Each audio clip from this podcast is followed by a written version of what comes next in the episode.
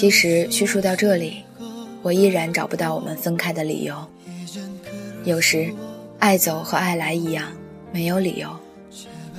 事实上，我们分开了。大三那年，我们分手了。你不要以为我是为了故事情节在瞎掰。试问，谁舍得？谁有勇气将自己用生命去爱的岁月当故事一样讲得跌宕起伏？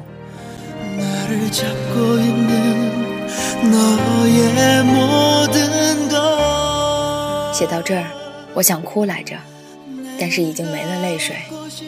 我说过了，没了爱的激情，就好比六十岁老女人干瘪的乳房，再用力也哺育不了孩子了。我的泪，早在一九九九年的秋天流干了。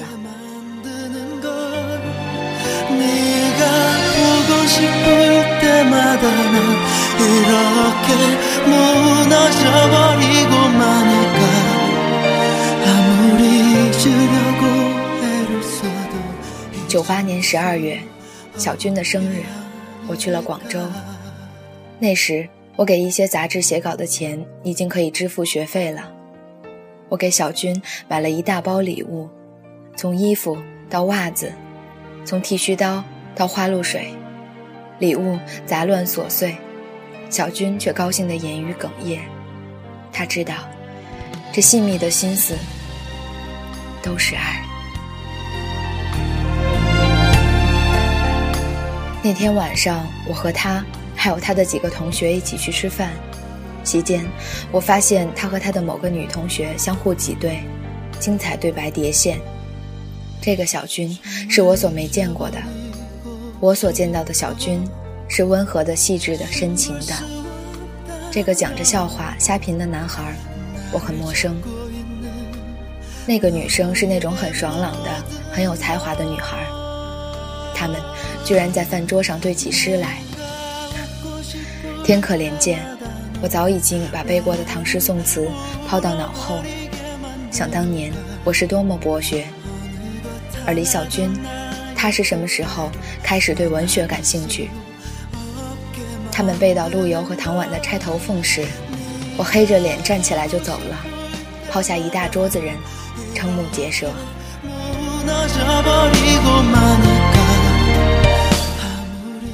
其实有一些东西是我忽略掉的。我爱李小军，爱到骨髓里。我再不看其他异性一眼，也不许他看别人一眼。我说，小军，你是我的世界。我只有你，我没有别的，我不许你离开我，除非我死。我偏执多疑，任性，占有欲望强烈。我经常在半夜给小军打电话，只要他的同学说他不在，我就整夜睡不着。第二天，我就会揪着他问个不休。我离开饭局的那天晚上，一个人跑去广州站等车，依然。坐在那个高高的台阶边，头靠着栏杆。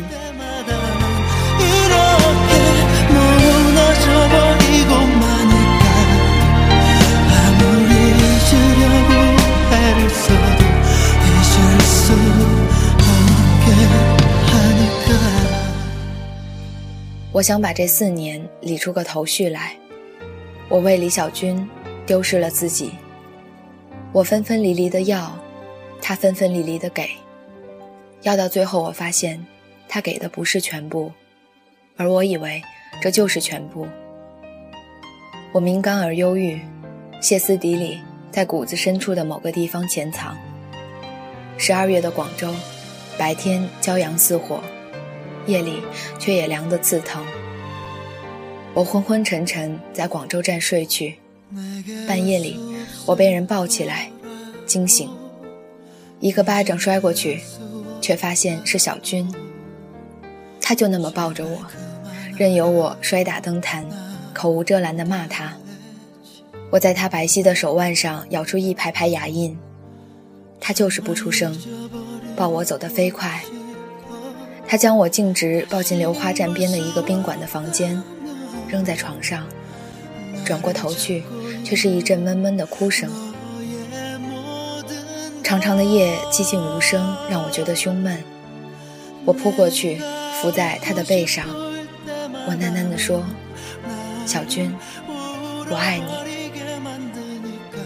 他缓缓地转过身来，拥抱我，亲吻我的眼睛，我苍白的脸颊和嘴唇。然后，他要我。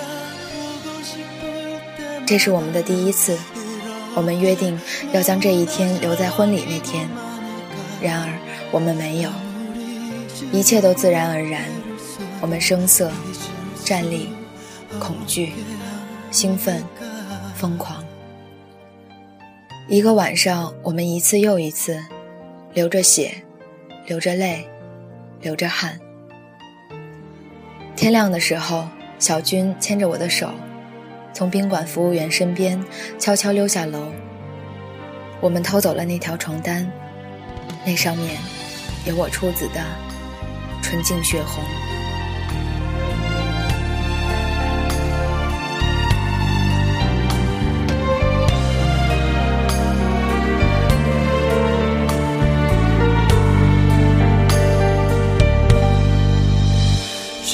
잊어버리고 싶어.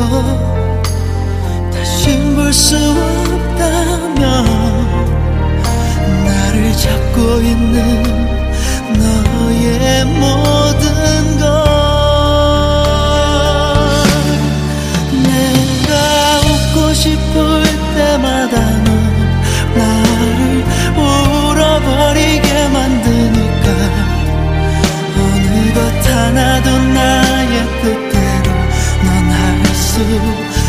어렵게 만드는